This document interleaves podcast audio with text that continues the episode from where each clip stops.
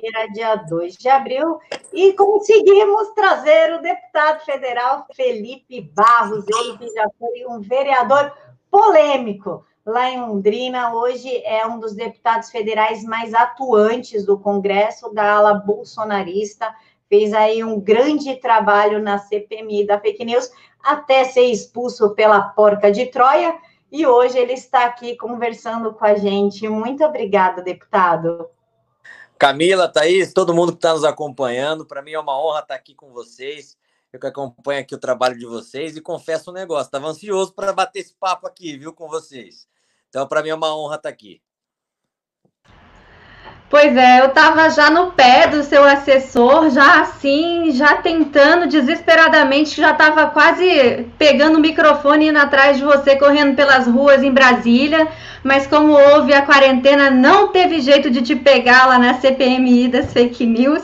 E aliás, eu quero te parabenizar pelo grande trabalho que você está fazendo pela gente. É, a CPMI, você tem dado um show de informação um show de investigação e está mostrando que realmente quem produz as fake news, né, que eu não gosto de usar esse, esse, essa expressão, eu sempre diz quem produz a mentira é justamente quem é, inventa e coloca a culpa nos outros. Falando nisso, eu queria saber o seguinte, é, aquela ação no Conselho de Ética que o PT moveu contra você e toda essa esse burburinho com o Alexandre Frota, como é que tá isso, deputado? Thaís, é, vou fazer um retrospecto para a gente lembrar o que aconteceu ali na, na CPMI das fake news.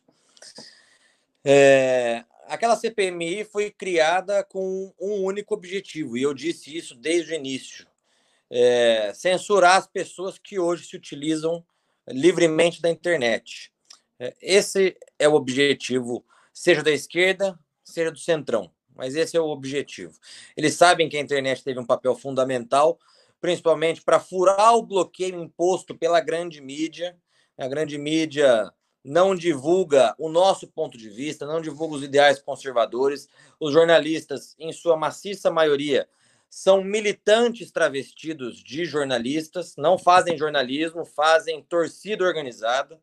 Né? Então, eles sabem do papel da internet e, portanto, o objetivo era censurar as pessoas que hoje se utilizam da internet, é, pessoas comuns, como vocês, que têm o canal e que utilizam disso como uma plataforma para divulgar aquilo que a gente pensa. Né? Um dos integrantes da CPMI é o senador Humberto Costa, do Partido dos Trabalhadores.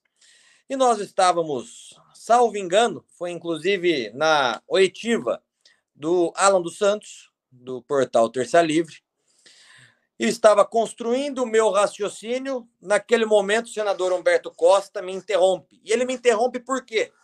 Porque eu estava dizendo da íntima ligação do Partido dos Trabalhadores com o PCC. Não foi o Felipe que inventou isso. Todos acompanharam né, aquele áudio de um traficante do PCC.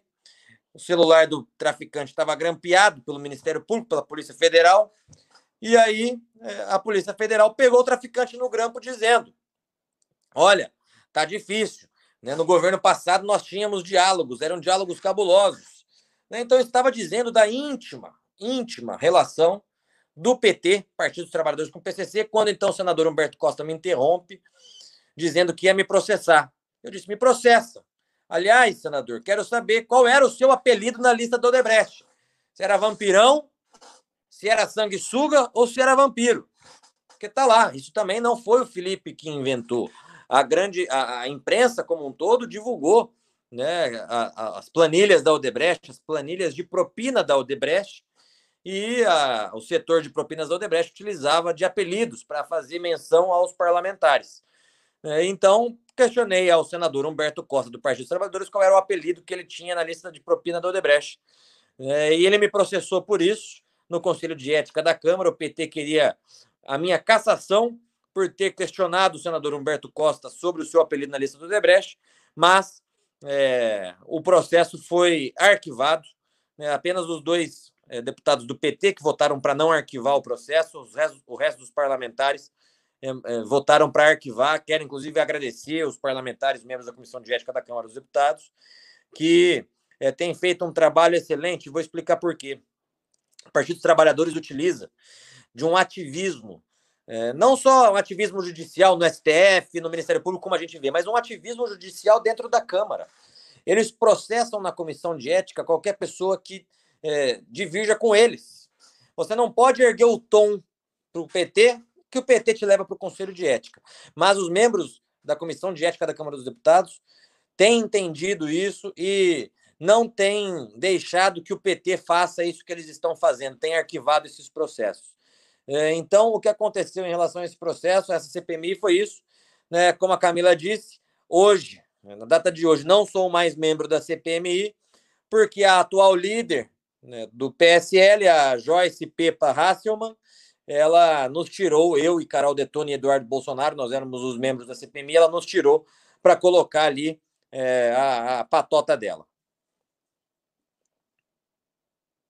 Deputado, é, vocês, né, o senhor e mais 10 pessoas, o, a Carol de Tone, o Jordi, só o Eduardo que não rodou, foram, tomaram ali uma suspensão de um ano do partido. Foi uma decisão meio que arbitrária, né, do, do Rodrigo Maia, foi totalmente desproporcional a situação. Como é que está a situação hoje? Porque a gente só sabe até a suspensão, a gente não sabe o que, que aconteceu depois. Como é que está? Boa pergunta, porque isso é, confundiu muitas pessoas. Algumas pessoas me ligaram falando, Felipe, mas você vai ficar fora da Câmara por um ano? Não. É, a suspensão que é, nos foi imposta é uma suspensão das atividades partidárias. Então, nós não podemos, é, por exemplo, falar em nome do partido, nós não podemos orientar uma votação em nome do partido, nós não podemos usar o tempo de liderança do partido para usar a palavra na tribuna da Câmara. É, então, é uma. Se, por exemplo, se o PSL chamar uma convenção, nós não podemos votar. Né? Então, essa suspensão é uma suspensão das atividades partidárias. Mas esse processo todo se inicia quando o nosso presidente Jair Bolsonaro, é, após um ano pedindo para que o PSL fizesse o compliance, o PSL não fez o compliance. O compliance é uma, como se fosse uma espécie de auditoria externa, uma empresa é, cuidando de, de como o partido gasta o seu dinheiro, quais são as posturas, as condutas interna, internas do partido. Né? O presidente estava pedindo isso desde que eh, foi eleito e o PSL simplesmente ignorou o presidente. Né? E depois é, viemos a, a, ver aí inúmeros casos de malversação de recursos públicos dentro do PSL. Enfim, o, o presidente Bolsonaro se irrita, é, com razão, obviamente, resolve sair do PSL e criar o Aliança pelo Brasil. Aí os deputados fiéis ao presidente Bolsonaro, né, nós somos hoje num grupo de aproximadamente 25 deputados, nós, desde o primeiro momento, não titubeamos. Nós falamos: olha, estamos com o presidente Bolsonaro. O meu partido é o Bolsonaro. Até porque o PSL, antes do Bolsonaro, não era nada. Era um partido de dois, três deputados. Se hoje tem uma bancada de 55, não é por conta do, do, do, do PSL, do Luciano Bivar, presidente do partido, é por conta do Bolsonaro. Então, desde o primeiro momento, declaramos apoio ao presidente Bolsonaro. E aí se inicia toda uma perseguição é, do próprio PSL aos seus próprios membros, aos seus próprios deputados. Para vocês terem uma ideia, não existia a comissão de ética do PSL. Todo partido tem que ter uma comissão de ética, que é para analisar a conduta dos filiados. Essa comissão de ética não existia, só existia no estatuto do partido, não existia na prática. E aí, o que, que eles fizeram? Às pressas, criaram a comissão de ética do PSL, que, na verdade, é uma comissão de ética totalmente parcial. Se nós pegarmos a composição da comissão de ética do PSL, nós temos ali é, uma parte que são assessores comissionados do presidente nacional da sigla, o senhor Luciano Bivar, são assessores nomeados no gabinete dele. Temos também sócios das empresas do senhor Luciano Bivar, né, no Pernambuco, e também até é, esposa de outro dirigente é, partidário, né, outro do vice-presidente do PSL. Então, essa é a composição da comissão de ética que nos julgou e que nos suspendeu das atividades partidárias por um ano. Né? Então, isso é o ponto um. O ponto dois, né, o papel do presidente da Câmara, o Rodrigo Maia, é, nesse processo todo. Veja, nós temos que diferenciar aí uma questão. Quando o PSL toma essa posição de suspender os parlamentares é, por um ano das suas atividades partidárias, o partido obrigatoriamente tem que comunicar ao presidente da Câmara dessa decisão, para que a Câmara adote as medidas necessárias. Pois bem, o PSL, como de praxe, como determina, mandou esse ofício é, para o presidente da Câmara, o deputado Rodrigo Maia, para tomar as medidas cabíveis. E aí vocês vão me perguntar, mas quais eram as medidas cabíveis, Felipe? E aí eu digo para vocês que foi o papel do presidente Rodrigo Maia. Não existe nenhum lugar da lei, da lei do Código Eleitoral, do regimento interno da Câmara dos Deputados, do regimento do Senado Federal, em nenhuma resolução do TSE, não existe um conceito do que seria a suspensão das atividades partidárias. Não existe isso. Então, a nossa tese aquela que nós defendemos, inclusive levamos essa argumentação para o próprio eh, secretário-geral da mesa da Câmara dos Deputados, que é um servidor competente, nós dizemos o seguinte para ele: olha, a suspensão das atividades partidárias não pode acarretar em qualquer prejuízo para os deputados dentro da Câmara dos Deputados. Por quê? Porque quando você está suspenso, você não está expulso. Ou seja, nós somos do PSL ainda, porque nós não podemos mudar de partido, mas nós somos do PSL ainda, nós não somos expulsos. Então, você não pode alterar o quórum para a eleição de um novo líder do PSL. Porque, no fundo, no fundo, o que eles queriam era isso. Porque, veja, se nós tínhamos uma bancada, vou aproximar, 50 deputados federais, para você fazer um líder, para você eleger um líder, você precisa de 25 deputados, que é metade, mais um, 26 deputados. O grupo do Bivar não tinha os 26 deputados. Nós tínhamos. Nós colocamos o Eduardo Bolsonaro na liderança do PSL. Para eles terem a maioria, para o grupo do Bivar ter a maioria, eles precisaram suspender 10 bolsonaristas, porque aí eles fabricavam, fabricaram, né, melhor dizendo, a maioria e colocaram a Joyce P. Parrassimo na liderança. E nós fomos argumentar isso para o secretário-geral da mesa, que é quem assessora é, o presidente da casa, o senhor Rodrigo Maia. Nós dissemos para ele: olha, não pode haver uma mudança de quórum, porque apesar de nós estarmos suspensos, nós ainda somos membros do partido. Nós somos membros do PSL até determinado momento. Nós não saímos porque nós não podemos sair. Mas não foi esse o entendimento que o Rodrigo Maia teve. E o Rodrigo Maia, presidente da Câmara, deputado federal, entendeu que é, a suspensão das atividades partidárias acarretava na diminuição do quórum, e foi esse entendimento, que não tem respaldo na lei, no meu ponto de vista, mas foi esse entendimento que fez com que a Joyce P. Parrasselman é, voltasse à liderança do partido. Né, eu digo voltasse porque ela ficou lá 24 horas aquela primeira vez e daí saiu. Né? Agora ela assumiu de vez a liderança do partido por conta desse entendimento do presidente da Câmara, Rodrigo Maia.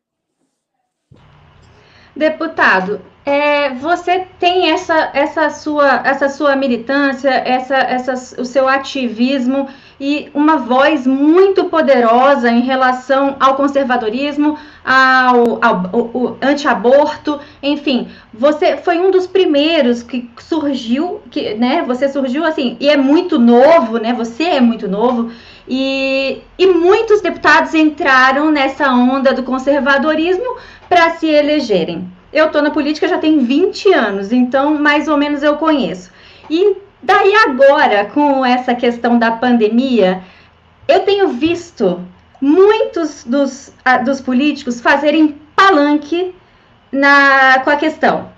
Aí eu te pergunto o seguinte: como que pode surgir tanto projeto, tanta, tanta coisa para votar na Câmara, na Câmara rap, tão rapidamente para é, de repente eu, eu passei os olhos rapidinho no, no, no, site da Câmara e de repente já tinha projeto para fixar gás de cozinha, projeto para destinar 35% de multa de trânsito, é, projeto para isolamento em casa, projeto para ampliar a Bolsa Família.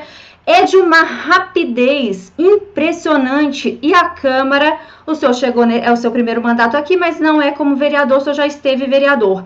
O senhor sabe que a coisa é morosa e agora não tem sido morosa por quê?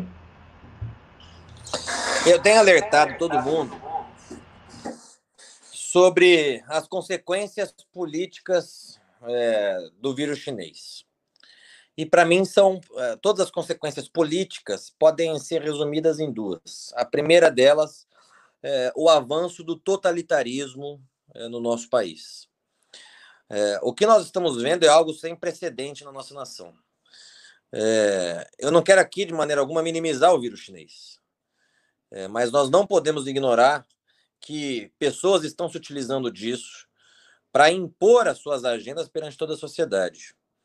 O que nós estamos vendo de promotores tentando proibir carreatas, o que nós estamos vendo de prefeitos bloqueando a entrada das cidades. Eu vi que meu irmão, meu grande amigo Carlos Jordi, publicou hoje que o prefeito de Niterói, cidade do Jordi, mandou colocar barreiras físicas em Niterói para ninguém entrar e ninguém sair da cidade, gente. É, o que nós estamos vendo de prefeitos fazendo decretos, governadores fazendo decretos é, que fogem das suas atribuições, é prefeito fechando rodovia estadual, é governador fechando rodovia federal, é algo que nós nunca vimos na história do Brasil. Então existe, nós aí, é, nós elegemos o presidente Bolsonaro, é, finalmente o povo está no poder. Porque o presidente Bolsonaro representa a vontade popular. É o primeiro presidente que, aliás, representa a vontade popular. Mas, como o professor Olavo sempre diz, nós ainda não temos todos os meios de ação. A esquerda ainda tem inúmeros meios de ação e estão se utilizando disso para um avanço do totalitarismo é, na, na, na nossa sociedade, no nosso país. Eu não tenho a menor dúvida que se nós estivéssemos sob um governo do PT, ou até mesmo do PSDB, do Sr. Dória, que estava lá hoje, tweetando, retuitando Lula, né, nós estaríamos, nesse momento, na Câmara dos Deputados, discutindo medidas socialistas.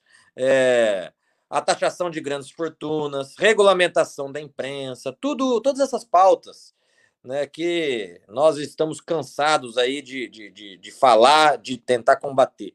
Então, existe consequência 1, um, é, da, da, do vírus chinês. Um avanço do, do, autoritarismo, do totalitarismo no nosso país. Consequência 2. E aí passo a responder é, diretamente a pergunta, sua pergunta. É, um avanço também do populismo. É muito comum, nesses momentos de crise, é, os líderes políticos é, tentarem angariar é, apoio político para sua causa, para sua bandeira, é, para se reeleger, obviamente, ou para aumentar o seu, o seu poder. É, então, nós estamos justamente nesse momento. O populismo é a utilização do vírus chinês, que eu repito aqui, não quero minimizar os impactos, não, é, mas que existem pessoas que estão se utilizando disso para tirar para fora suas garras autoritárias e, ponto dois, para fazer populismo nós nunca vimos acontecer. Então é projeto para você parar de pagar aluguel, é projeto para não sei o quê, é projeto para não sei o que lá. São projetos que não vão ser aprovados. Tomara Deus que eles não sejam aprovados. Mas são projetos extremamente populistas que são feitos exclusivamente para o deputado virar para sua base e falar: olha só o que, que eu fiz, votem em mim por conta disso. Né? Então é o populismo puro e simples. É nessas horas de crise, aliás, que nós vemos quem são as pessoas, nós vemos quem é quem, quem são as pessoas que são fiéis, quem são as pessoas que estão tentando solucionar o problema e quem está fazendo politicagem em cima disso. Você veja só o post do Dória, vou até twittar isso mais tarde. Dória diz lá, no, no, no retweet que ele fez do Lula, do criminoso Lula, meu Deus do céu, do comedor de cabrita do Lula. Mas, enfim, ele colocou lá, né, o, o, Dória, dizendo que não é hora de pensarmos em. Eu vou até pegar o tweet dele aqui. Vou pegar para eu não cometer nenhuma indelicadeza nem injustiça. Deixa eu entrar no, no, no Twitter do, do, do Dória. O, o, o, é, o Dória, aliás, é a personificação da fake news, né? Porque ele fez campanha Bolsonaro e agora diz que não é Bolsonaro. Vamos pegar aqui. Será que ele apagou o post dele? Aqui. Olha só, o que, que o João Dória diz. Temos muitas, muitas diferenças, mas agora não é hora de expor discordâncias. O Dória disse isso, está aqui no Twitter, sobre o Lula. Só que ele mesmo fala que não é hora de expor divergências, mas todo dia vai para a imprensa bater no Bolsonaro.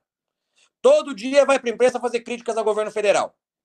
Lá na reunião dos governadores, ele filmou a fala dele batendo no Bolsonaro e divulgou para a imprensa.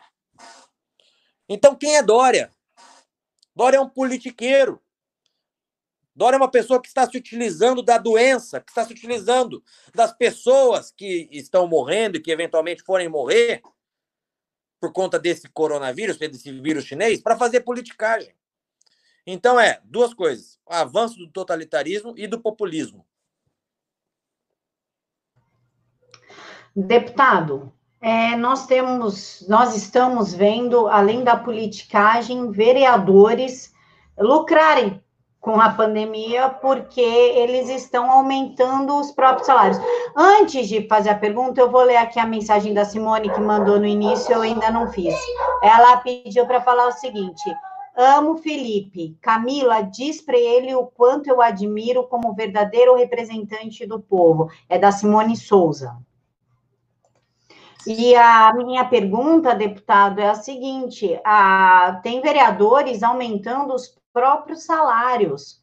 Como é que fica a situação? Eu sei que agora não precisa de licitação, nós estamos em estado de, de emergência, calamidade pública, essa história toda o Alesp, aqui em São Paulo, aprovou uma medida do Covas, que agora ele pode gastar como bem entende, foi por 81 a 7, 81 a favor, 7 contra. Como é que fica esse aumento de salário em meio à situação que estamos vivendo, porque também é um caos econômico? Só antes aqui mandar um, um beijo para Simone Souza. Simone, muito obrigado pelo carinho, por acompanhar meu trabalho. Então, Camila, respondendo é, a sua pergunta, é por isso assim que eu defendo o adiamento das eleições, porque nós estamos em ano de eleições municipais. Em outubro desse ano, as pessoas voltam às urnas para eleger prefeitos e vereadores. É, então, isso impacta diretamente na forma de atuação dos governadores, dos governadores não, dos prefeitos e dos vereadores.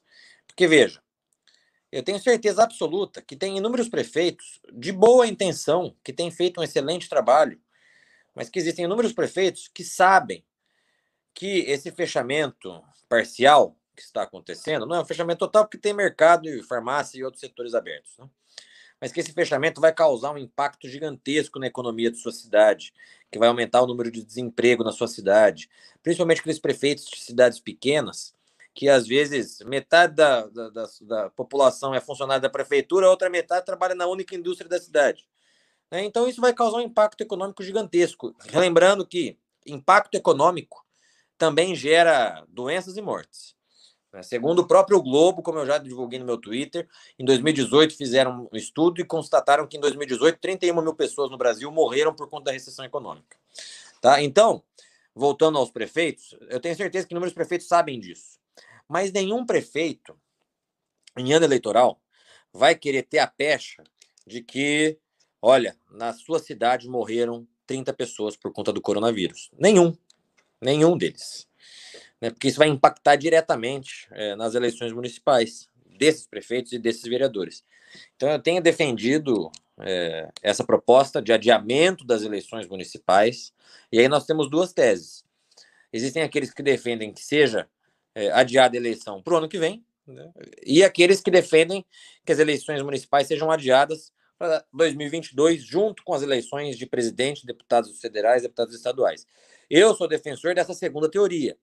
Acho que os brasileiros devem ir às urnas de quatro em quatro anos para eleger vereador, prefeito, deputado estadual, deputado federal e presidente da República, tudo de uma e governador, tudo de uma vez só. Os custos de uma eleição são altíssimos. Né? Mas acho que essa minha tese é a tese mais difícil de passar. Né? Porque muitos deputados dependem desse jogo com prefeitos. Ó, oh, prefeito, eu te apoio aqui, mas depois você me apoia ali. Então, eu acho que isso é difícil de passar. Mas isso que você falou, é, Camila, é uma verdade.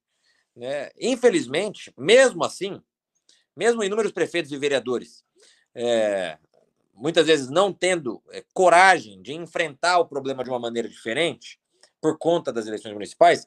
Em contrapartida, existem alguns outros que parecem ser completamente insensíveis ao tema.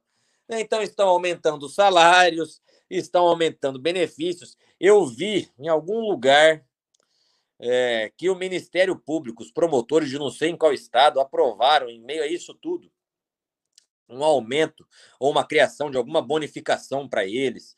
É, assim, é, é, é algo é horripilante, vocês conseguem entender? É por isso que quando alguém fala, Felipe, você é favorável à diminuição do salário do deputado? Sou, sem sombra de dúvidas. É uma pauta que eu sempre disse.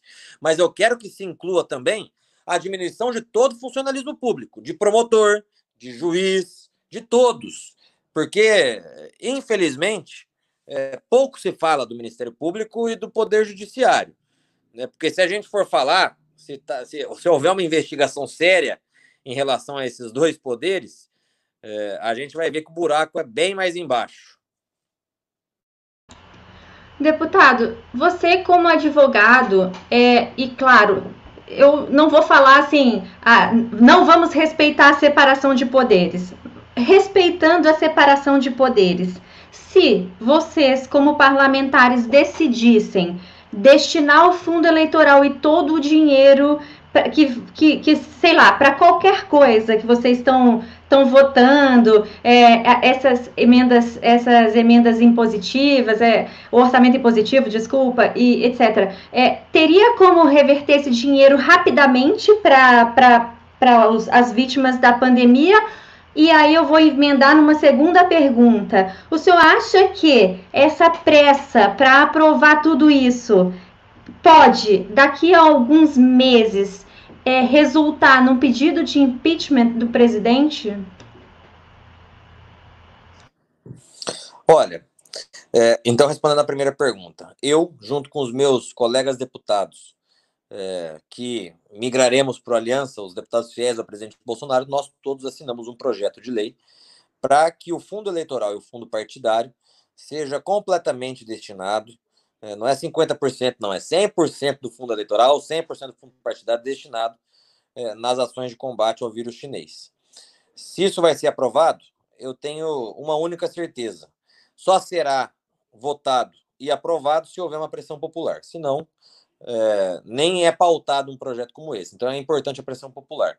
Se, eventualmente, o projeto for aprovado, é, nós é, já destinamos o recurso é, para que nós queremos utilizar. E, olha, esse dinheiro vai ser gasto, não com campanhas políticas, mas agora vai ser gasto com as ações de combate ao vírus chinês. Então o destino é certo. É, foi julgado pelo STF e foi aprovado, inclusive, hoje numa sessão do Congresso Nacional, é, normas é, para deixar mais flexível o, a execução orçamentária. O que isso quer dizer?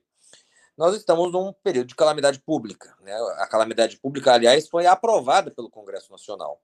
Então, é, se o centrão ou a esquerda estava com a ideia de utilizar disso para causar um impeachment do Bolsonaro, eu acho que o é, melhor é eles tirarem o cavalinho da chuva né, porque o STF já se manifestou sobre o tema e hoje mesmo é, o próprio Congresso Nacional aprovou é, uma flexibilização da execução orçamentária, ou seja, agora o presidente vai ter mais autonomia para mexer no orçamento sem cometer uma pedalada fiscal, por exemplo.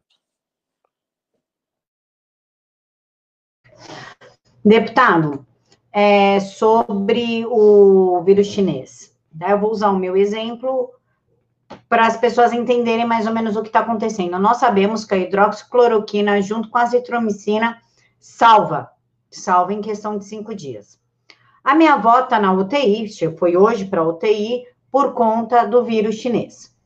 Ao ligar no hospital e exigir o uso da hidroxicloroquina, falaram que não vão liberar porque ainda não está autorizado pelo Ministério da Saúde quando isso será liberado e se está dando certo, por que, que não, não, não se faz uma medida, uma emenda, enfim, autorizando os responsáveis pelo paciente a assinar um termo de responsabilidade e exigir o uso da cloroquina? Ô Camila, é assim, eu vou ser muito sincero em relação a isso que está acontecendo sobre a, a, a, cloroquina e o outro, o outro remédio, que parece-me que são dois remédios utilizados ao mesmo tempo. É, e você categórico. A Anvisa brasileira é uma vergonha. A Anvisa brasileira pode estar tá sendo comandada por uma boa pessoa, mas o órgão Anvisa é uma vergonha. Se a Anvisa norte-americana, lá dos Estados Unidos, não me lembro o nome dela, mas é a Anvisa deles, já indicou, inclusive, o uso desses remédios para os pacientes com coronavírus, inclusive para os casos mais leves, porque a Anvisa ainda do Brasil não fez. É, e isso não é só agora, basta nós vermos é, inúmeros remédios, suplementos alimentares, vitaminas. Quando a gente tem a oportunidade de viajar para os Estados Unidos, você chega nas farmácias, assim, é uma multidão de vitaminas, é, à nossa disposição. Vitaminas que são eh, do nosso organismo, mesmo, mas que precisam ser suplementadas muitas vezes. Agora, aqui no Brasil, não, tudo demora muito. Todo mundo vai se lembrar do caso da melanina. A melanina é uma substância que já está no nosso corpo que nos ajuda a relaxar e dormir. Até uns três anos atrás, a melanina não era é, era proibida no Brasil. Você, as farmácias não tinham permissão de vender melanina. As pessoas tinham que. Eu lembro, uma vez eu fui para os Estados Unidos, né? A minha, a minha, tem uma parente minha que falou: Felipe, você traz por gentileza umas 10 caixas de melanina para mim, porque aqui no Brasil não tem. Né, ou então a pessoa tem que ir para o Paraguai lá comprar melanina. Porque a Anvisa do Brasil. O mundo inteiro vende melanina, mas a Anvisa do Brasil não, vem, não, não, não permitia. Então, é, se eu tiver que dar, e darei é, um conselho para o presidente Bolsonaro. Quem sou eu para dar conselho para o presidente, Bolsonaro? Aliás, o presidente Bolsonaro sabe dos problemas da Anvisa, porque eu já conversei isso com ele. Mas é o seguinte: tem que acabar com essa burocracia da, da, da, da Anvisa, meu Deus do céu. É, todos os órgãos de pesquisa, inúmeros laboratórios, inúmeros países, dizendo que, de fato, o uso da cloroquina e do outro remédio está sendo positivo para os pacientes. São números. A Anvisa vai esperar o quê? Vai esperar morrer quantas pessoas no nosso país para liberar esse negócio desse remédio, meu Deus? Né? Então, é, respondendo a sua pergunta, eu vi que é, ontem, salvo engano, foi aprovado na Câmara um projeto, foi aprovado é, dizendo de normas mais fáceis para a Anvisa, né? menos burocráticas, dizendo que, inclusive, se havia sido aprovada esses medicamentos, determinados medicamentos é, em órgãos semelhantes à Anvisa em outros países, aqui seria automático. Salvo engano, aliás, não, mentira, eu me confundi. Esse projeto não foi aprovado, esse projeto foi protocolado, foi apresentado pelo nosso amigo príncipe, Luiz Felipe Jones Bragança. Né, o projeto dele diz o seguinte: olha, se determinada medicação já foi aprovada a utilização é, por não sei quantas agências da Anvisa nos outros países, aqui é automaticamente, a Anvisa tem que aceitar. É isso que tem que fazer. A gente tem que se espelhar nos países de primeiro mundo. Parece que a Anvisa fica olhando para os países de terceiro mundo, fica olhando o que está acontecendo na Venezuela. Não, meu Deus. Se os Estados Unidos liberou, eles liberaram com estudos. Então vamos pegar o estudo que os Estados Unidos fez, vamos ver a conclusão que eles fizeram e vamos liberar também. Né? Então, Anvisa, vamos liberar esse negócio amanhã, Camila. Inclusive, vou ligar lá no povo da Anvisa, da, da, da do Ministério da Saúde, para ver como que está essa questão. Né? Isso aí a utilização, a liberação da Anvisa para a utilização desses dois medicamentos pode ser o fim desse momento triste que nós estamos passando no país. Se for liberado, se for comprovada a eficácia do remédio, como já está sendo comprovada, eu não tenho a menor dúvida que as pessoas vão poder voltar às suas vidas comuns. Claro, vamos manter isolado os velhinhos, os idosos, vamos ter todo o cuidado necessário, mas pelo menos nós teremos uma solução, uma saída. Olha, nós temos um remédio. Né? Então a Anvisa vai esperar o que mais? Vai esperar morrer mais quantas pessoas para tomar uma iniciativa?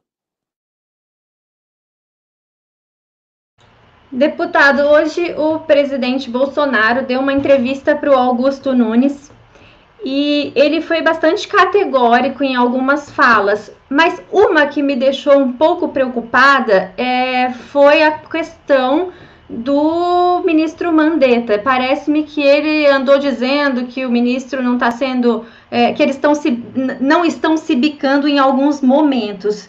É, duas perguntas. O que, que você achou dessa entrevista do presidente? Porque foi uma entrevista um pouco mais informal, né? Porque Augusto Nunes é um belo entrevistador. E você acha que o gato subiu no telhado para o ministro Mandetta? É, o Augusto Nunes eu acho que é um dos poucos jornalistas ainda bons jornalistas que sobram no nosso país, né? Mas veja, é, parte dessa intriga, é, dessa suposta intriga, melhor dizendo, do presidente Bolsonaro com o ministro Mandetta é fake news criada pela imprensa. E vou explicar por quê. O ministro Mandetta, como ministro da Saúde, ele tem que focar e está focando naquilo que ele entende, naquilo que é da sua competência, ou seja, a saúde. Né? E tem feito um excelente trabalho, ninguém duvida disso, tem ouvido inúmeros elogios do ministro Mandetta por diversas pessoas. Né? Então, ponto um, ele está cuidando da saúde. Ponto dois, o presidente da República ele tem que ter uma visão macro do problema. Então, presidente da República tem que pensar na saúde, o presidente da República tem que pensar na economia, o presidente da República tem que pensar, pensar no lado social. O presidente da República tem que pensar nos impactos que o fechamento parcial do comércio das atividades empresariais vai causar na nossa sociedade. Não só impacto econômico, mas o impacto na vida e na saúde das pessoas. O presidente Bolsonaro tem que pensar nos brasileiros que estão fora do Brasil e que querem regressar ao nosso país e fazer isso né, junto com cada país, porque os países estão fechando as fronteiras. O presidente Bolsonaro tem que pensar o que vai fazer em relação é, aos grupos de risco, como vai, como nós vamos, de qualquer maneira que seja, mas incentivar ou fiscalizar que as pessoas dos grupos de risco dos grupos de risco fiquem em casa. Então, o presidente Bolsonaro tem que ter uma visão macro de todo o problema. E por conta disso, a imprensa muitas vezes joga um no, é, contra o outro, quando não necessariamente eles estão um contra o outro. Estão falando coisas complementares. Mas o ministro Mandetta, como é de sua atribuição e de sua competência, ele foca exclusivamente na área da saúde. O presidente Bolsonaro é o presidente. Ele escolheu os ministros. Aliás, o presidente Bolsonaro, é, na minha visão, o grande feito do presidente Bolsonaro foi pela primeira vez em toda a história brasileira, foi o primeiro presidente que conseguiu escolher ministros técnicos, sem aquela uh, aquele toma lá da cá que era que era comum nos governos passados. O Ministério da Infraestrutura vai para tal partido. O Ministério da Saúde vai para tal partido. O Ministério da Educação vai para tal partido. Loteavam o governo federal e o Brasil não dava. O presidente Bolsonaro ele fez o contrário. Ele escolheu os ministros a dedo de acordo com as capacidades técnicas dos ministros. É, então, é, o presidente Bolsonaro tem que ter uma visão ampla do problema e tomar suas decisões com base nessa visão ampla. Então, muitas vezes, aquilo que o ministro Mandetta fala, e repito, tem feito um excelente trabalho, focado exclusivamente naquilo que ele entende, naquilo que é a competência dele, a área da saúde. Muitas vezes o presidente Bolsonaro toma uma decisão, né, porque levou em conta o lado do ministro Mandetta, do lado do Ministério da Saúde, mas também levou em consideração outros fatores. E a mídia pega isso e alimenta uma expectativa perante a população de que os dois estão em pé de guerra e que o Bolsonaro. Isso é o que a mídia quer vender. Isso é o que a mídia quer vender. De que o Bolsonaro é doido e o ministro Mandetta está fazendo um trabalho, e o Bolsonaro, porque é doido e quer ver a população brasileira inteira infectada e morta pelo vírus chinês, quer que libere tudo, e o presidente está atrapalhando o ministro Mandetta. Não tem nada disso, meu Deus do céu. Essa é a mesma narrativa de, de quando nós, é, no começo do governo, até hoje, eu vejo um desavisado falando sobre isso, às vezes, dizendo: ah, ah o presidente é bom, mas os filhos atrapalham, né? Olha, que mané atrapalham o quê, meu Deus do céu? Onde estava esse povo da imprensa para falar que o Lulinha, o filho do Lula, atrapalhava o Brasil quando o Lulinha, junto com seu pai Lula, faziam é, esquemas de corrupção para enriquecer o filho do Lula, que era captador de merda de elefante em zoológico até um tempo atrás. Isso sim que é atrapalhar. Então, a narrativa que a mídia tenta vender é, em relação ao presidente Bolsonaro é a mesma narrativa desde o início do governo que é a, a, a esquerda left, né? que é, é bem, muito bem representada pelo senhor João Dória e pelo uh, Amoedo. Né? Quer dizer, olha, o presidente é um descontrolado. Você pega lá o general Santos Cruz, era isso que tinha na cabeça dele. Ele acha que o presidente é um descontrolado e que merece ser tutelado por algumas pessoas. É, então é algo absurdo. É algo que a imprensa tenta impor para toda a sociedade para desestabilizar o governo Bolsonaro, que está indo muito bem, muito obrigado. E que, se Deus quiser, vai se reeleger em 2022 porque tem o apoio do povo.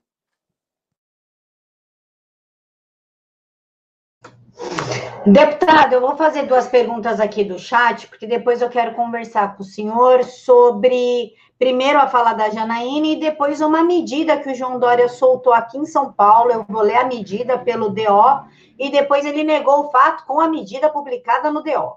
Então, a pergunta do chat é como é que está a CPMI do Foro de São Paulo e quando os deputados vão poder sair do PSL sem perder os seus mandatos?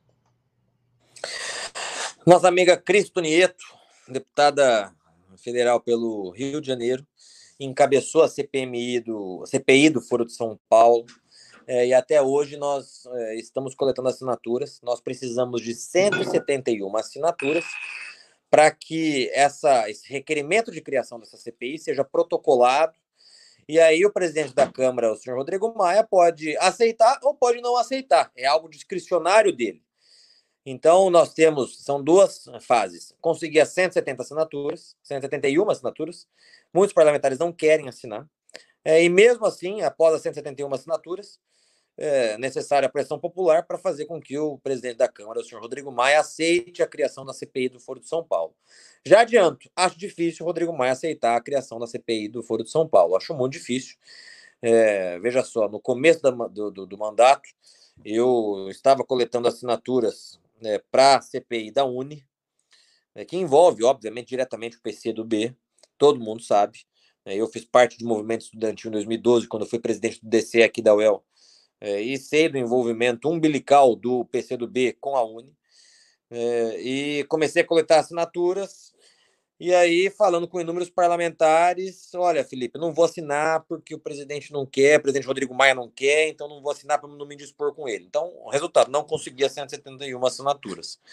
Tá? Então, infelizmente, isso é algo que, mais uma vez, é, depende exclusivamente da pressão popular. É, então, tá nesse pé a CPI da, da, do Foro de São Paulo. As assinaturas estão sendo coletadas e, depois de serem coletadas, precisa da, da autorização do ok do presidente Rodrigo Maia. Respondendo à segunda pergunta, o PSL, como está a atual situação? É, hoje nós somos membros do PSL. Né? Nós somos deputados do PSL porque existe um negócio na nossa legislação é, chamada fidelidade partidária. Então nós não podemos sair do PSL agora sob o risco de incorrermos em infidelidade partidária e perdermos nosso mandato. Nós ingressamos, portanto, é, com uma ação no Tribunal Superior Eleitoral, chamada Ação de Desfiliação por Justa Causa. O que, que é essa ação? É um processo judicial é, pedindo para que o TSE reconheça que nós, parlamentares fiéis ao presidente Bolsonaro, nós temos justa causa para sair do partido. E aí, se o ministro Faquim, que é o ministro relator, é, assim entender, nós temos uma autorização judicial para se desfiliar do partido, se desfiliar do PSL, sem perder o mandato. A ação está correndo no TSE, né, está na, naquela fase processual. Hoje mesmo saiu um despacho que não foi muito bom para a gente, portanto, o processo vai continuar é, correndo. É, logo, logo vão ser chamadas testemunhas, vai haver a produção de provas, como todo processo, e aí nós acreditamos que até é, metade do ano o TSE julgue a nossa situação e declare é, que nós temos a justa causa para sair do partido, porque de fato se transformou em algo insustentável. Há uma perseguição descarada não só a nós, deputados fiéis ao presidente Bolsonaro, mas ao próprio presidente Bolsonaro. Então, você pega a líder do partido, a Joyce P. Hasselman, é, nessa semana ou na semana passada, não me lembro, em discurso na, na, na Câmara dos Deputados, mas metendo a boca no presidente Bolsonaro e na, no ego inflado dela, né? Como sempre, aliás, né? o ego é maior que ela, né? Se é que isso é possível, mas é, o ego dela dizendo que ela elegeu Bolsonaro, porque ela fez isso e ela fez aquilo e ela se arrepende de ter votado no Bolsonaro. Então é lamentável. né, ter uma líder como essa que fala mal do presidente toda hora e faz o jogo do centrão. Né? O pessoal brincava que a Joyce Hasselman era a, a rainha do centrão. Né? O pior de tudo é que a rainha do centrão tem os, suas, uh, os seus seguidores lá, inclusive dentro do próprio PSL. Né? Então ela é a rainha do centrão e tem os seus paquitos e paquitas lá que seguem ela e que traíram também igualmente Bolsonaro.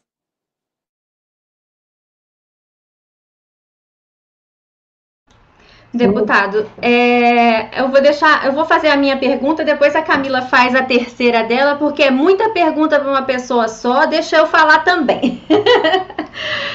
Deputado, quando é, o senhor é atacado nas redes, eu vejo que a primeira coisa que as pessoas dizem é que você é apadrinhado da Damares, que você tem parente no Ministério da Damares, que, os, que o senhor é bolsonarista porque é, vai ter algum ganho pessoal, não sei o que, não sei o que. O que, que o senhor é, pensa quando o senhor escuta esses negócios?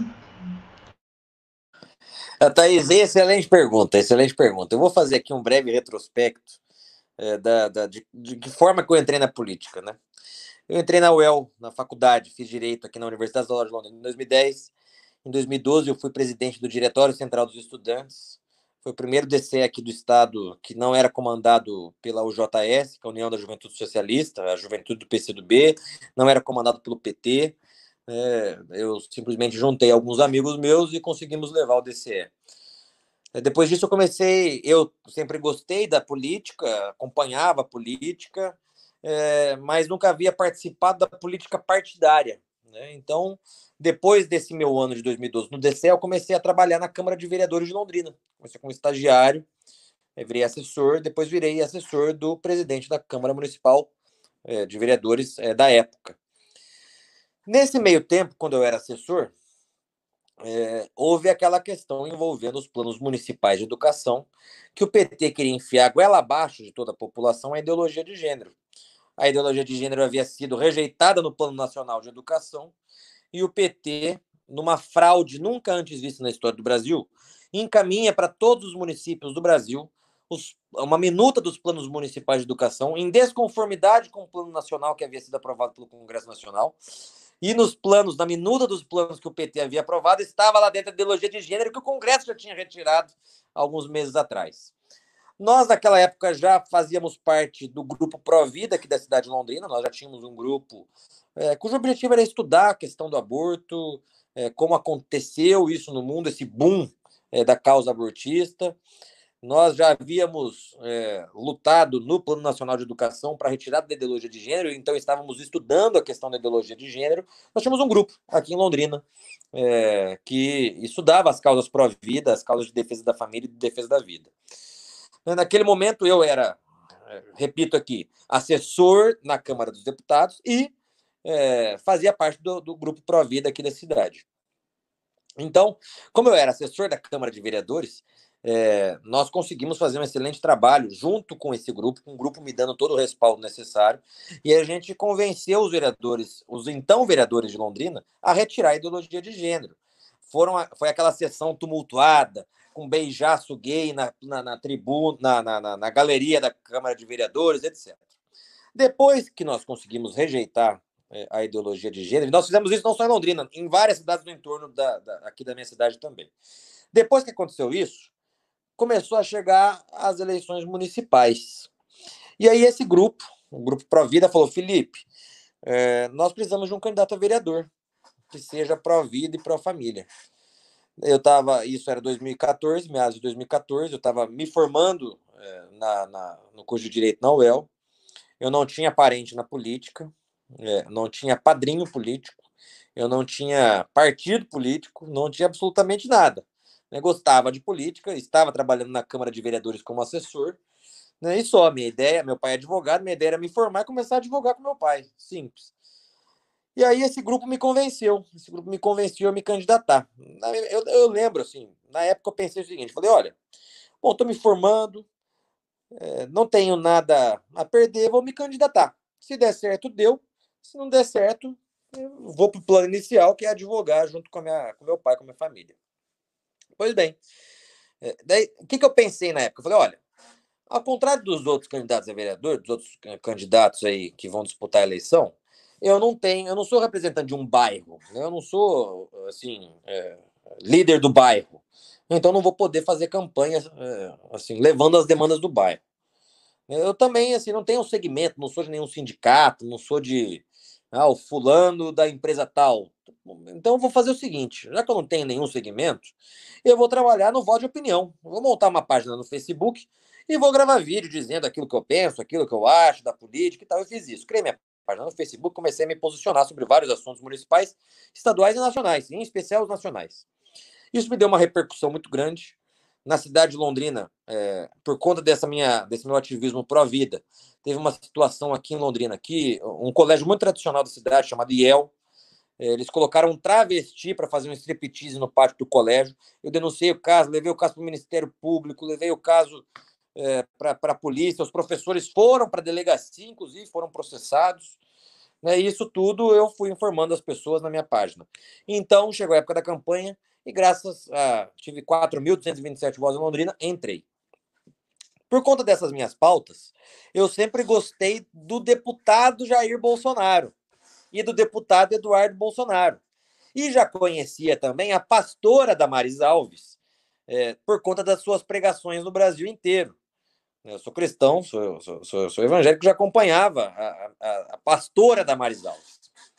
Até então que é, comecei a me aproximar deles. Né? Isso mesmo antes das eleições. Eu lembro que eu fui para Brasília, antes de começar a campanha vereador, fui no gabinete do deputado Jair Bolsonaro. Eu falei, deputado, negócio é o seguinte, eu gosto de você, né? Se você for candidato a presidente, vou te ajudar, vou votar em você, vou pedir voto.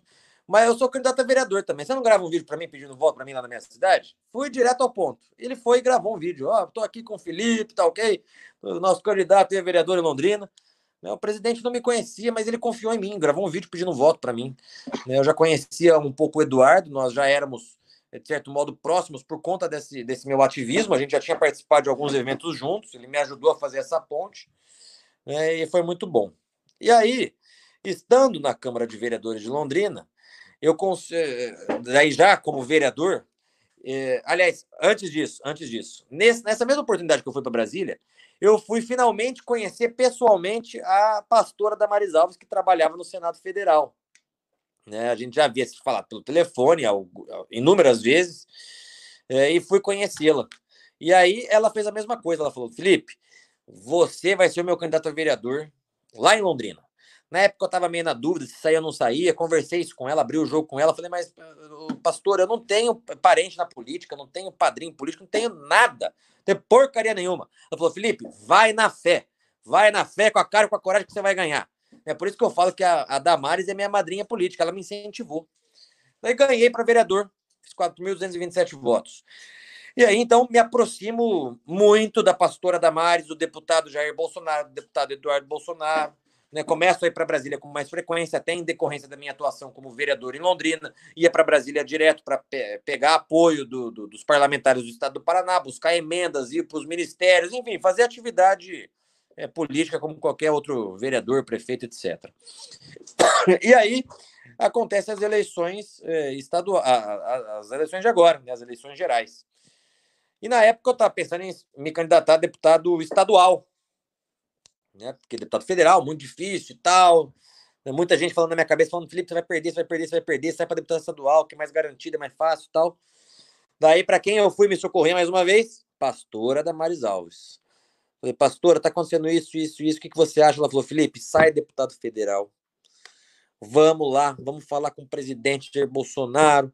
Ele vai te apoiar no Paraná, com o presidente, não, com o deputado Jair Bolsonaro, vai te apoiar, tal, tal, tal. Sai, deputado federal, nós precisamos de você aqui em Brasília. Daí saí de lá, fui mesma coisa lá no gabinete do deputado Jair Bolsonaro. Falou: não, Felipe, sai deputado federal, tá ok? Né? Vai pro PSL, vou falar lá com o pessoal do PSL do Paraná, vai pro, sai para deputado federal. E aí resolvi ser candidato a deputado federal. Né? E eh, ganhei, né? Fiz 75 mil votos aqui no Paraná, grande parte dos votos na região de Londrina, eh, região metropolitana. Então, assim, para responder, eh, Thaís, sua pergunta diretamente, a minha relação é, com a pastora Damares, eu gosto sempre de ressaltar isso, porque eu conheci ela quando ela era pastora. Eu estava em Brasília quando ela recebeu o convite para ser ministra. Ela ligou o telefone é, com o, o, presidente Bolsonaro, foi correndo na transição, e quando saiu da transição, ela me, me, me ligou e falou: Felipe, você não sabe o que me aconteceu. Me convidaram para ser ministra. Falei, vai, vai, porque eu tenho certeza que é coisa de Deus, você vai fazer o melhor que você pode fazer, você já trabalha nessa área, vai, vai, pastora. Né? Então, a minha relação com, em especial com a, com, a, com a, ministra Damares e também com o presidente, hoje o presidente Jair Bolsonaro, é uma ligação que não começa de hoje, não. Ao contrário de metade da, da, da bancada aí do, do, do PSL dos traidores, que utilizaram o nome do presidente para simplesmente se eleger. Eu tenho um sentimento de gratidão, de lealdade por eles, porque se não fosse eles, eu não era eleito vereador. Não era eleito mais nem síndico de prédio. Né? Eles me deram todo o apoio, me deram todo o suporte, gravaram um vídeo é, falando, pedindo voto para mim. Então, a minha ligação com eles é uma ligação que antecede a minha entrada é, como vereador em Londrina. Já era uma ligação bem anterior a isso. Né? Então, é, eu acho que Léo, meu avô me ensinou o seguinte: lealdade e gratidão é tudo na vida, não prescreve. Então, eu tenho uma lealdade, uma gratidão a, a, a Damares, a, ao Jair Bolsonaro, nosso presidente, né? e torço, inclusive, para que a Damares seja a próxima vice do Bolsonaro. Deputado, hoje a gente já percebeu que a Janaína surtou, né? Ou surtou ou caiu a máscara. Não dá para exatidar não, o que, que aconteceu com ela. O ano passado, eu trabalhava na LESP e vi ela muitas vezes enfrentando cara a cara deputados do PT, PSOL, enfim, com o dedo ali defendendo o presidente e do nada ela sobe na tribuna e pede o afastamento do presidente. Foi tipo, oi, Hoje, ela ameaça o presidente com as Forças Armadas, embora ela não tenha ossada para isso. Não faz parte do, do legislativo da estadual pedir intervenção via um 42 para o executivo. E, em contrapartida, no mesmo time de maluquinhos, nós temos o João Dória, que soltou no Diário Oficial, no dia 20 de março, a seguinte, a seguinte MP. Considerando que Segundo os órgãos da saúde pública, durante a situação de pandemia, qualquer cadáver, independentemente da causa da morte ou da confirmação de exames laboratoriais, deve ser considerado um portador potencial de infecção por Covid-19. Ele negou que disse isso, mas está aqui, no, no Diário Oficial, tá, de São Paulo. Como o senhor vê essa atitude dele de fazer um pedido grotesco desse, porque só serve para inflar e apavorar a população e da atitude da Janaína de ameaçar ela como deputada estadual, ameaçar um presidente da República com as Forças Armadas, sendo que o presidente é o chefe master das Forças Armadas.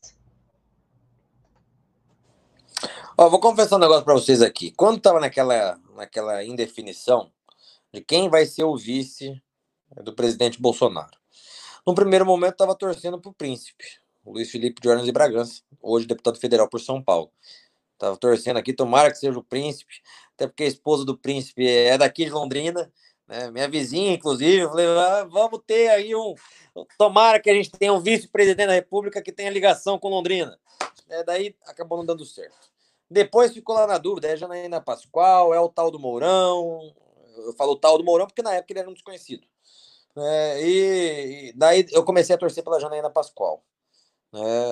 E se arrependimento matasse, estava morto. Né? O professor Olavo sempre disse né, a, respeito da Janaína Pascoal, né, e mais uma vez o Olavo tem razão. É, a Janaína sofre de um mal que é um mal parecido com a da Joyce Hasselman. Ela tem um ego maior que ela, e ela que teve aí uma, posição de destaque no impeachment, uma posição importante em relação a isso, corajosa no momento do impeachment, inclusive, eh, sofreu represálias naquele momento, né, mas ela caiu no colo da Joyce, caiu no colo do grupo do Bivar, do PSL, e, consequentemente, está no colo do Dória. A verdade é essa. O jogo que ela está jogando é o jogo do Dória, é o jogo da nova esquerda é o jogo da isento left. E por que Janaína Pascoal está fazendo isso? Que na prática é mais uma das pessoas que se utilizou do nome do Bolsonaro para se eleger. Né? Isso é um fato.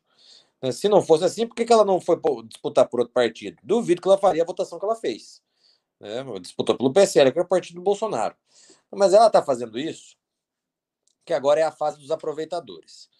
Né? Então, inúmeros aproveitadores querem, é, e isso muito bem orientado, inclusive pelo senhor Luciano Ayan, é, muitos querem criar, entre aspas, é, uma nova, entre aspas também, espécie de direita. Seria a direita limpinha, a direita soft, né, que é uma é a nova esquerda, que a gente chama de nova esquerda. Né? Então ficam a toda hora, a todo momento, tentando bater no presidente Bolsonaro para lá na frente tentar se viabilizar como candidato a presidente da República. Eu não tenho a menor dúvida que Janaína Pascoal é uma, mais uma dessas.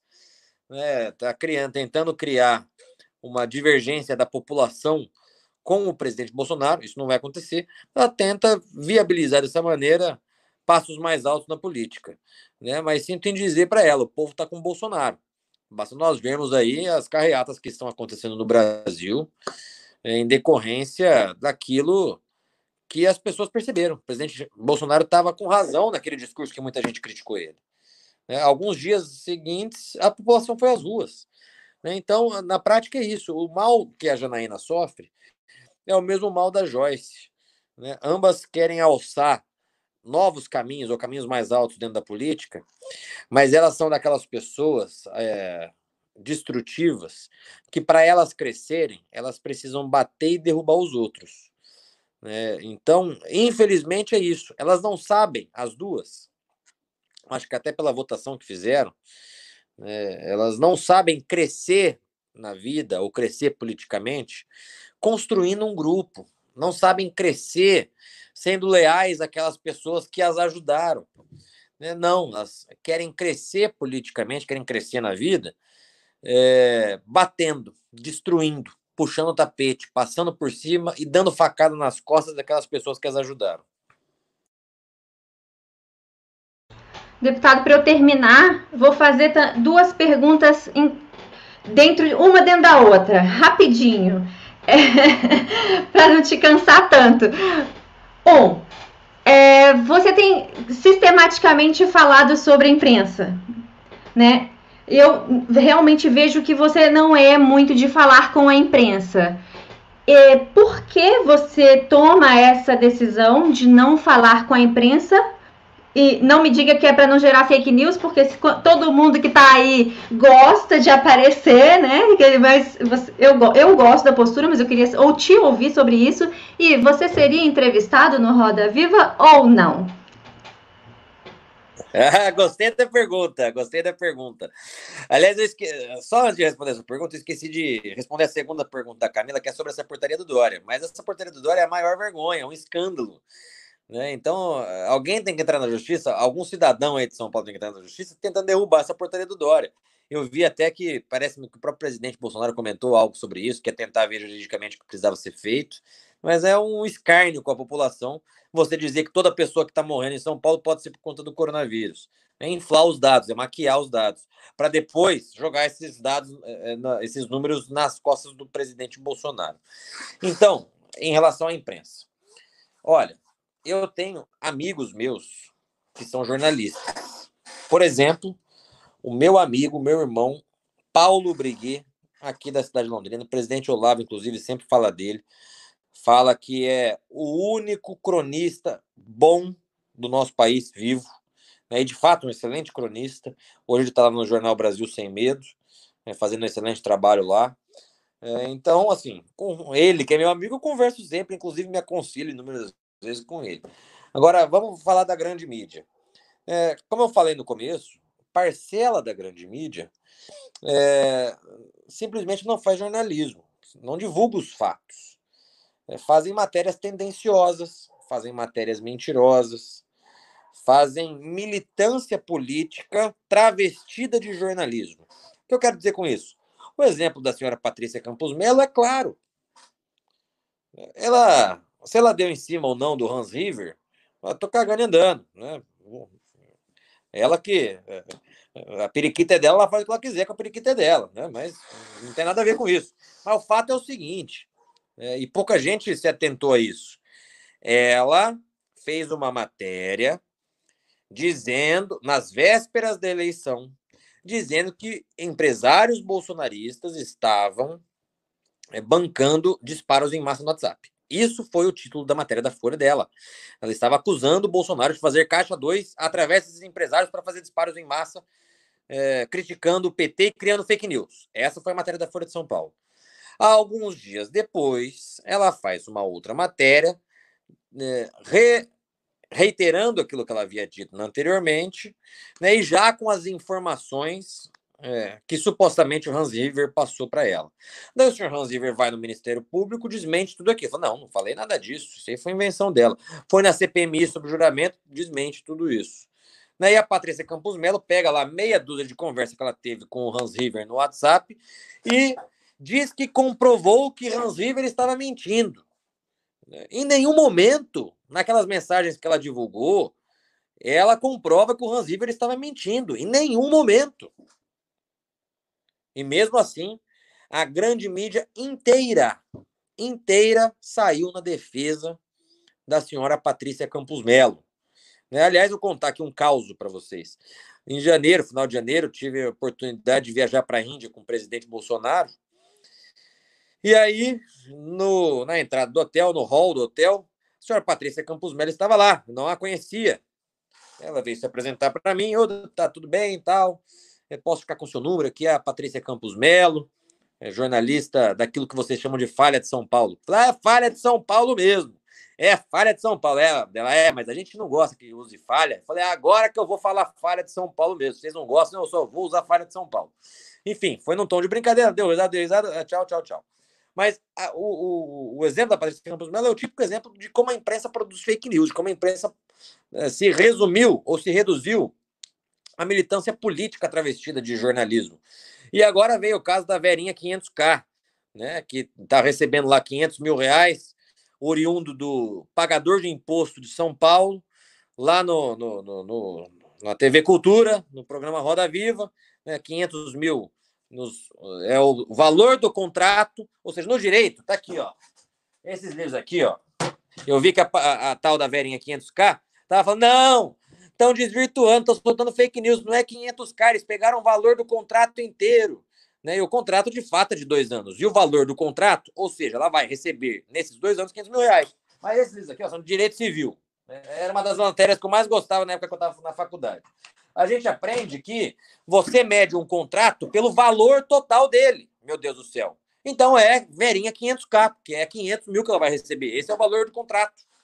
Né? Então ela está lá na, na, no Roda Viva, eu fiz até um post ontem dizendo o seguinte: você quer ser entrevistado pelo Roda Viva? É muito simples a receita para você ser entrevistado no Roda Viva. Basta você falar mal do presidente Bolsonaro, que na semana seguinte a Verinha 500K te convida para ser entrevistado no programa Roda Viva. Né? Então, aí, o pessoal que quer ser entrevistado pela Verinha 500K no Roda Viva, basta fazer isso que ela te convida para participar. Né? Então, é óbvio que eu entre... Eh, se, ela, se a Vera me convidasse para ser entrevistado na, na, na, no Roda Viva, eu iria com o maior prazer, mas duvido que ela convidaria, duvido. Agora, assim, respondendo diretamente, vocês uma palavra, né? Eu falo, falo, falo, falo e não respondo a pergunta. Mas, ó, assim, eu de fato não costumo dar muitas, muitas, muitas entrevistas, né? Eu busco sempre tentar ter uma relação entre aspas, de confiança né, com, com o jornalista, procuro saber quem é, que matérias já fez, que matérias não fez. Né? Sempre gravo as entrevistas, sempre, sempre, sempre, é, para evitar qualquer é, desvirtuamento aí de alguma coisa que eu possa falar. Né? Isso aconteceu comigo algumas vezes quando eu era vereador em Londrina, e desde então eu gravo todas as entrevistas. E honestamente, eu dou entrevista, é, assim, se eu conheço, a não ser que seja uma coletiva, obviamente. Bom, vamos falar sobre o processo que eu entrei contra o Dória na Procuradoria-Geral da República. Beleza, daí você chama uma coletiva e fala com todo mundo. É, mas é, essas conversas de bastidores, conversas em off com jornalistas, eu não gosto muito, porque eu fico meio desconfiado, acho que, sei lá, não me sinto confortável. Deputado, eu tenho aqui mais uma pergunta. Na verdade, eu já vou fazer três em uma, porque aí, né? Né? Você já resolve. A primeira pergunta é: existe algum projeto de lei para acabar a mordomia dos ex-presidentes, porque nós pagamos assessores, salário, carro, viagem. o, o, país não tem condição de aguentar, porque Sarney, Collor, FHC, Lula, Dilma, Temer, está todo mundo vivo. Então, a gente está bancando toda essa galera aí ainda. A outra pergunta é: o senhor apoia nós irmos para as ruas no dia 5?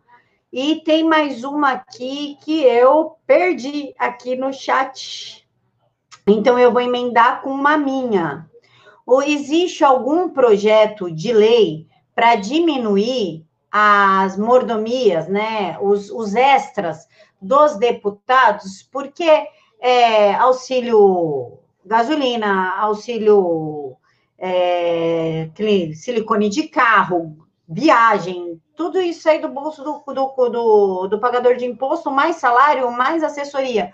Existe algum projeto de lei para secar essa parte? Bom, vamos lá. Ex-presidentes. No começo do ano passado, eu fui relator do PLN. Acho que era o PLN 2 e 3. Salvo engano, eram esses dois números: PLN 2 de 2019 e PLN 3 de 2019. Esses, dentre outras coisas, esses projetos é, diziam, é, falavam sobre é, os benefícios dos ex-presidentes. No meu relatório, eu acabava com os benefícios dos ex-presidentes. Perguntem para mim se isso foi aprovado. Não foi aprovado. Né? Então, o, o, a Comissão Mista de Orçamento, que foi quem é, votou essa matéria, rejeitou essa parte do meu relatório e ficou tudo igual. Agora, apesar disso, existem outros projetos em tramitação desse mesmo teor na Câmara, mas duvido muito que sejam aprovados, a não ser que haja uma pressão popular. No dia 5, sobre ir às ruas. Eu sou favorável, mas assim, eh, digo aqui, não podemos subestimar o impacto do vírus chinês. Então, grupo de risco, senhor, senhora de idade, fique em casa. Minha avó dizia o seguinte: não podemos dar sorte para azar. Né? Então, acho que, inclusive, tenho defendido essa tese, falado isso frequentemente aqui em Londrina, em outras lives. É, a diferença do remédio para o veneno é a dose. A gente aprende isso quando a gente é criança. Então, o remédio que foi aplicado até o presente momento, esse isolamento parcial, foi um remédio que de fato teve a sua importância, sem sombra de dúvidas. Houve de fato um achatamento da curva, menos pessoas eh, foram infectadas pelo vírus chinês. É, e a intenção com isso é evitar um colapso do nosso sistema público de saúde porque se houver um colapso, nós nos transformaremos numa Itália, e ninguém quer isso, obviamente. Então teve sua importância. Agora, eu acho que se não houver uma justificativa muito plausível nas próximas semanas, é, os impactos desse fechamento parcial vão ser maiores do que o próprio coronavírus, vírus chinês. Né? Então, dia 5, se as pessoas quiserem voltar às suas vidas normais, eu acho que vai chegar um momento que a desobediência civil vai precisar se impor. É, mas mesmo assim, os idosos, quem está fazendo tratamento de saúde, quem tem alguma doença autoimune, fica em casa, não dá sorte para o azar. Né? E os benefícios de deputados. Olha, é, eu me lembro até que antes de chegar lá em Brasília, eu achava que o deputado tinha auxílio terno, auxílio paletó, auxílio não sei das quantas, não sei das quantas. Que era o que de fato eu achava mesmo, né? É, mas não tem. O que um deputado tem hoje? É, tem direito a até 25 assessores. Eu, no meu caso, eu tenho 14 né? Seis ficam em Brasília, o resto aqui em Londrina, aqui no Paraná, na base. Né? E no meu gabinete todo mundo trabalha, não é? Eu não faço solidariedade, não deixo o cara lá sem fazer merda nenhuma só porque é filho de não sei quem, para não sei quem. Não. No gabinete todo mundo trabalha. Né? Então tem é, direito a esses assessores e tem aquilo que a gente chama de cota parlamentar. Para que, que serve essa cota, cota parlamentar? Que essa cota parlamentar, o, o valor varia conforme o estado do deputado. Essa cota é para comprar passagens de ida e de volta para Brasília. Se eu tiver algum evento, algum ato político em algum outro estado, eu também posso utilizar essa cota. É para eu arcar com os custos, por exemplo, do, do, do, do, escritório que eu tenho aqui na cidade de Londrina, então paga lá o aluguel da, da, da sala, né? É, ou seja, é cota para. É, é, é, chama, chama-se cota para atividade parlamentar. É aquilo que envolve a, a atividade parlamentar. Eu sou favorável, sempre fui favorável a redução, até porque não uso, como disse agora, todos os meus assessores, não uso toda essa cota, então sou favorável à redução disso aí pela metade. Apesar de achar difícil também que isso aconteça, apesar da. da aliás, é difícil disso acontecer, a não ser que haja uma pressão popular. Agora eu vou te dizer uma coisa: Mais importante do que isso é a diminuição do número de parlamentares. Essa é uma briga que eu encampei desde o começo do mandato. Acho que 513 deputados e 81 senadores é um número muito grande. Só que no estado do Paraná, por exemplo, a gente tem 30 deputados, é muito. Né? E eu estou defendendo uma causa que, inclusive, é, é, a causa que estou defendendo, essa da redução do número de parlamentares, é uma causa que, eventualmente, lá na frente, pode me prejudicar. Porque eu posso ser o vigésimo mais outro. Por exemplo, vamos reduzir pela metade? Vamos reduzir para 15 deputados. Então tá bom. Na próxima eleição, pode ser que eu seja o vigésimo mais votado do Estado, eu não entro. Tudo bem. Eu não nasci político. Né? Então, fazer o quê? É, mas eu, acima do corte desses benefícios, o impacto orçamentário maior do que o desse seria a diminuição é, do número de parlamentares. E eu defendo que seja pela metade. Eu concordo bastante, porque a gente tem aí é, a verba de gabinete, a cota parlamentar e, enfim, ainda tem algumas outras coisas que a gente sabe que, que, que tem os benefícios. Tem, tem saúde, que tem plano de saúde, tô, enfim. A gente sabe o quanto custa hoje um parlamentar. Então, se é para a gente pagar um milhão de reais para um, um, parlamentar por ano, só de, só de, de, de, verba de gabinete e cota parlamentar, 400 e tantos mil por, por, por ano, a gente tem que pagar por bons parlamentares.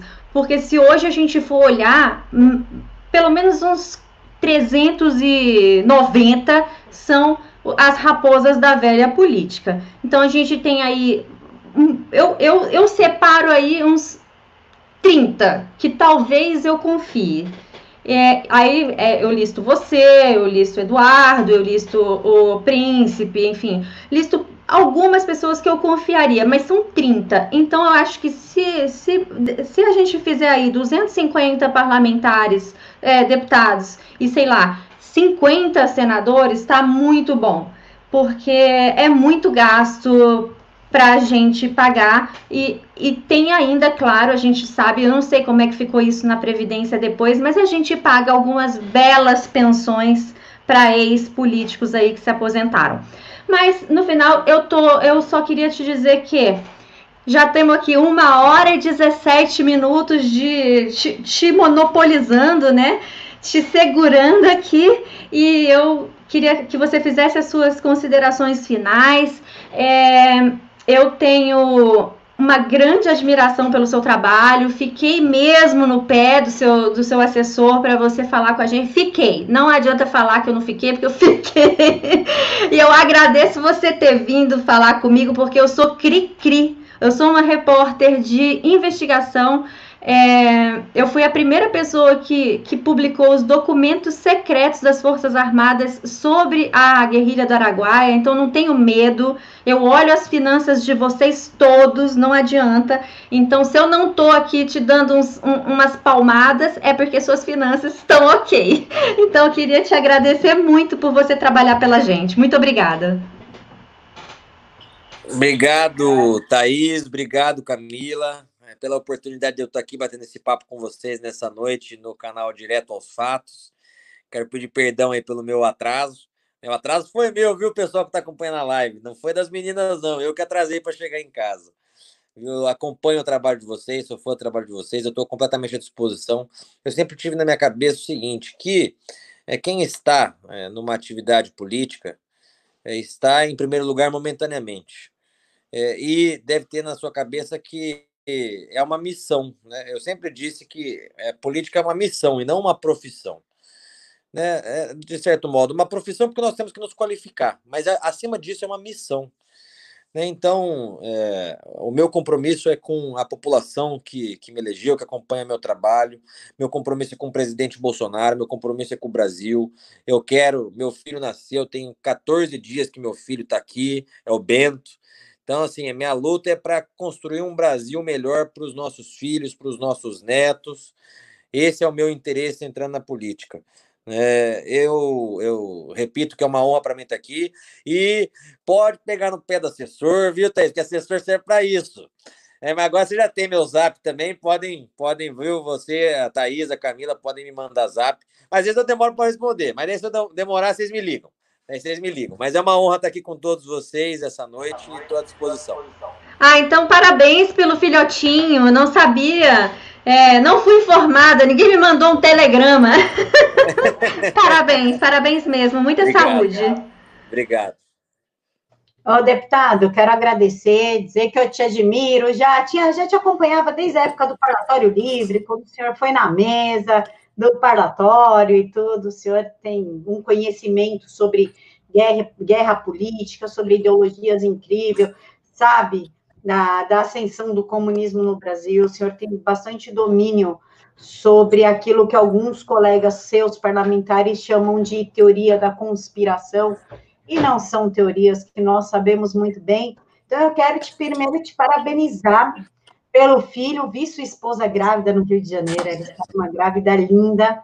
Parabéns pelo filho e parabéns pelo conhecimento e pela ânsia de defender o, Brasil. E eu peço aqui, não só eu, como já li alguns comentários no chat, que o senhor se candidate à presidência da Câmara Tire o Rodrigo Maia, porque nós precisamos de uma pessoa coerente e limpa como o senhor. O que, que o senhor acha da proposta? Olha, eu me sinto honrado com essa, com essa proposta. Acho que, acima de tudo, nós temos que traçar uma estratégia. Se for a vontade do presidente Bolsonaro e tiver o respaldo da população, eu encaro o desafio. Eu, eu sou soldado, eu sou soldado, então eu cumpro missão. Se essa for a vontade do presidente e da, da, da, população, a gente encara. Mas que de fato a gente precisa de um presidente da Câmara alinhado com o presidente Bolsonaro é, e aliado com a reconstrução do Brasil, nós precisamos urgentemente. Pessoal, a rede social do deputado está aqui na caixa de informações. Vocês vão lá na rede social do deputado e deixam as perguntas. Não consegui fazer todas, o tempo é curto, o deputado está com recém-nascido, tem outras coisas para fazer. Deixem lá nas redes dele, o assessor olha, ele olha, responde para vocês. Numa oportunidade, a gente vai trazer o deputado de novo, claro, porque pelos comentários assim, é mega amado, né? Vovô ama. Então, a gente vai trazer o deputado de novo para conversar com vocês. Fiquem todos com Deus, que Jesus abençoe muito, muito, muito a noite de vocês. Fica com Deus, deputado para presidente da Câmara. A gente está na campanha já. Fica com Deus. Tchau, tchau. Obrigado, meninas. Amém. Fiquem com Deus também. Camila, melhoras para a avó e eu vou ligar amanhã para a Visit e te dar um retorno no seu zap. Obrigada, deputado. Tchau, pessoal. Beijo. Coração de todo mundo.